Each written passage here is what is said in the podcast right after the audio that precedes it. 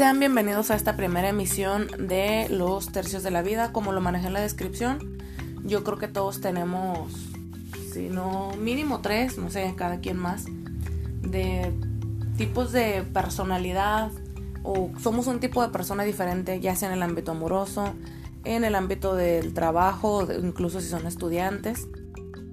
Y muy importante, como lo manejo el tercer tercio, el cómo somos cuando estamos solos. Que nos gusta, que no nos gusta. Todo ese tipo de emociones que manejamos y que no somos la misma persona en el ámbito amoroso, en el ámbito del trabajo y en el ámbito personal. Por eso, en esta primera emisión me gustaría comenzar con el tercer tercio de la vida, que es el tú mismo. Ahora dirás, ¿por qué lo colocaste en el tercer tercio? Bueno, pues yo lo coloqué así porque siento que este nos da el entero este tipo de personalidad o esta parte de nuestra vida, si no la tenemos, siento que no, no estamos enteros. Si no tenemos esta introspección, este, el conocernos a nosotros mismos, ese momentito, esos cinco minutitos que necesitamos todos para ver hacia adentro, para sentir, yo creo que es el tercer tercio que nos convierte en el entero. Y creo que sin él, pues no, no, no serviría de mucho que tuviéramos los otros dos. Pero bueno, demasiada introducción. Quiero empezar hablando de la inteligencia intrapersonal. Primero vamos a empezar hablando de que existen varios tipos de inteligencias. Por ejemplo, tenemos la teoría de las inteligencias múltiples, que es un modelo elaborado por Howard Gardner y publicado en 1983. Él decía que la inteligencia era un conjunto unitario que agrupa diferentes capacidades específicas. Mm, lo decía como una red de conjuntos autónomos relativamente interrelacionados. Pero bueno, está, está media rebrujada esta descripción. Él decía que había ocho inteligencias, ocho tipos de inteligencias múltiples.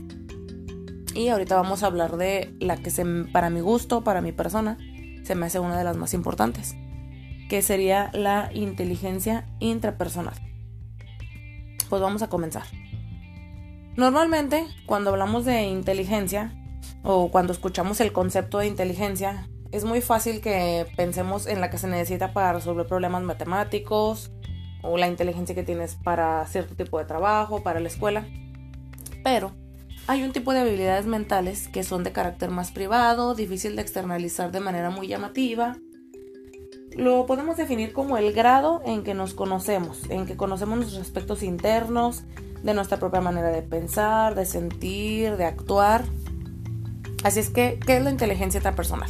Bueno, es la capacidad de conocerse a uno mismo y de ser capaz de crearse una imagen lo suficientemente ajustada a la realidad. Esto es que sepamos cuáles son nuestras intenciones, nuestros deseos, nuestro temperamento, nuestras capacidades y muy importante también nuestros límites y es tener autodisciplina, autocomprensión y autoestima. Voy a hablar de algunas personas, bueno, de las características que tienen las personas que cuentan con este tipo de inteligencia y también el cómo mejorarla. Este tipo de inteligencia nos va a hacer posible que podamos conocer los aspectos internos de nuestra mente y utilizar esta información a nuestro favor. ¿Qué quiero decir con esto? Es la clave para controlar la ansiedad, la ira, etcétera, que podamos salirnos de control. Un ejemplo, si no sabemos sensibles en ciertos temas o en ciertas situaciones, nos puede ayudar al afrontamiento de estas y así evitar perder el control. Por eso les comentaba que es la clave para controlar la ansiedad, la ira y el explotar así, con ciertas situaciones o con momentos que, que no. Entonces, esta nos va a ayudar para poder controlar, para poder conocernos, saber este qué es lo que nos pone un poquito mal y así ya estar predispuestos a estas situaciones y demás. Entonces, quiero mencionar las características de las personas que tienen bien desarrollada este tipo de inteligencia. La número uno sería describir y explicar las propias emociones. Esto nos dice que estas personas son capaces de identificar las emociones, poner atención en ellas y reflexionar acerca de sí mismos. La segunda característica es una alta capacidad de introspección. Esto significa que se autorreflexionan, se autoobservan con el objetivo de conocerse más a uno mismo. Después tenemos el analizar sus acciones. Estas personas intentan entenderlas, valorarlas y aprender de los errores. Muy, muy importante esta característica. Después tenemos el autoconcepto ajustado a la realidad. En esto, este tipo de personas saben cuáles son sus puntos fuertes, sus puntos débiles, sus limitaciones, sus fortalezas y están muy cómodos y se aceptan a sí mismos. Después tenemos la autocompasión. En lo personal, esta para mí es muy importante. ¿Por qué? Porque es tener la capacidad de perdonarse. Muchas veces, no sé, cometemos algún error o caemos en una mala relación o caemos en el autoderrotismo, no lo sé. Y pues esto no nos ayuda para nada. Este tipo de personas, como les decía, tienen la capacidad de perdonarse. La persona no se va a castigar a sí misma y siempre va a mejorar, entenderse, perdonarse sin caer en el derrotismo. Después tenemos el autocuidado emocional. Este tipo de personas son conscientes de sí mismas y de lo que necesitan. Tienen un se llegan a un grado de autoconocimiento, de saberse a sí mismo todo que saben lo que necesitan y lo que no necesitan. Y por último, tienen un amplio vocabulario emocional. Esto quiere decir que son capaces de entender pequeños matices de las emociones, que pues no todos, no todos somos capaces de hacerlo, ¿verdad? Bueno, tenemos también cómo mejorar la inteligencia intrapersonal. Este punto también es muy importante porque pues no, no todas las personas tenemos bien desarrollada este tipo de inteligencia y pues aquí les voy a dar unos tips para que podamos desarrollarla. El primero sería analizar tus emociones. Esto es dedicar tiempo a pesar de cómo nos sentimos, cómo nos hemos sentido ante diferentes situaciones, ponerle nombre, muy importante, nombre a eso que sentiste, a eso que experimentaste, a con tal o cual situación y intentar verbalizarlo con otras personas. Esto este análisis va a favorecer la identificación de tempranas posibles emociones y la comprensión de las mismas. Entenderte a ti mismo, a tus emociones. Esto te va a empoderar a la hora de tomar decisiones. Después tenemos eh, otro de los tips, registrar tus emociones y sentimientos. Literal, apuntar cómo nos hemos sentido, que tuve tal situación o me sentí de tal manera, apuntarlo. ¿Qué, qué creemos que es lo que nos está afectando? Tal emoción, cómo es que nos afectó, describirla de una forma muy detallada para fomentar así la autoconciencia. Escribir y registrar nuestros pensamientos y sentimientos nos va a ayudar a reflexionar sobre ellos. Así vamos a poder analizar posteriormente todo el material junto y así nos va a facilitar la tarea perdón, del aprendizaje sobre nuestra propia persona. Este tipo de registros o análisis van a facilitar que descubramos que al realizar cierta acción nos hace sentir bien o mal.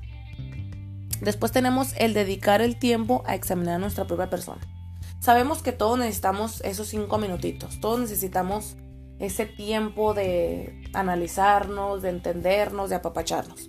Entonces es necesario dejar un espacio para reflexionar acerca de nuestra persona, nuestros puntos fuertes, nuestros puntos débiles, y así poder reconocer nuestras virtudes y pensar cómo podemos mejorar nuestras limitaciones.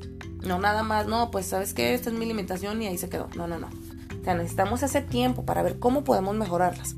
Realizar esta tarea por escrito puede facilitar el proceso del autoconocimiento, así lo puedes releer, releer, analizar y que no se te escape nada. Después tenemos revisar tus valores, prioridades y objetivos. Este punto también es de los más importantes, pues yo creo que todos, ¿no? Todos son importantes. ¿Por qué?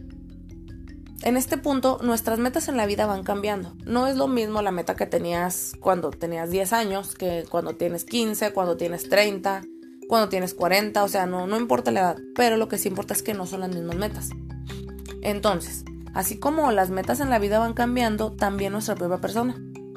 Es por eso que es necesario buscar y crear momentos de reflexión acerca de qué es lo que queremos en ese momento, cuáles son nuestras necesidades y cómo han ido evolucionando estas a lo largo del tiempo. Se puede elaborar como una jerarquía de objetivos, valorar qué nos falta para conseguirlos y así podríamos hacer una relación con lo que nos falta.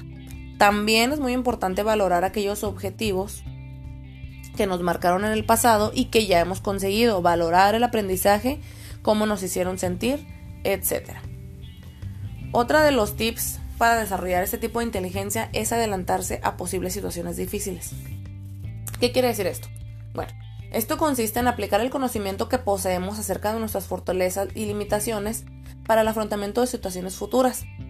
Era como, por ejemplo, es adelantarte a las situaciones. No sé, si vas a tomar alguna decisión, algún trabajo nuevo, alguna relación, X. Esto puede aplicar para, para cualquier ámbito. Es ver desde el mejor hasta el peor escenario. Desde lo más bonito, lo que deseas, que tu objetivo se desarrolle, que llegues a tu meta, hasta el que batalles, tropieces o incluso el peor escenario que sería que no lo puedas lograr. Esto es tener una visualización, una imaginación de qué es lo que puede pasar, de una idea de la situación. Y haciendo esto, nos va a ser muy fácil que si llega este tipo de situaciones, ya sea la buena o la mala, ya sepamos, ya hayamos tenido como quien dice una experiencia. Es como si hayamos ido a esta situación y regresado, ya no nos va a tomar por sorpresa, ya vamos a saber un poquito más o menos cómo actuar. No te digo que del todo, pero vamos a tener un poquito esa idea y no nos va a agarrar desprevenidos. Y por último, encontrar aquellas actividades que favorecen la introspección. Es muy importante que conozcas también qué tipo de actividades y estímulos promueven una reflexión interna y un contacto con tus emociones. Todas, pero todas las personas somos diferentes. Por lo que lo que a una persona le resulta beneficioso, a ti puede que no y viceversa. Por eso es muy importante el proceso de autoconocimiento. Es importante que lleguemos a saber qué favorece nuestro diálogo interno. Algunas actividades pueden ser determinado tipo de música, incluso estar en soledad, practicar yoga, meditación, pintar, tocar algún instrumento, practicar algún deporte, pasear, hablar con alguien más acerca de ti, de tus emociones, escribir sobre tus emociones, acudir con una persona en psicología, o sea, darte tu tiempo y no porque estemos locos no para poder platicarlo, etcétera. Ahí tú vas a buscar qué es lo que más te favorece a ti, qué es lo que te gusta, qué es lo que te hace sentir, qué es esa actividad en la que la estás realizando y empiezas a pensar sobre ti, así como cuando uno lava los trastes, ¿por qué no?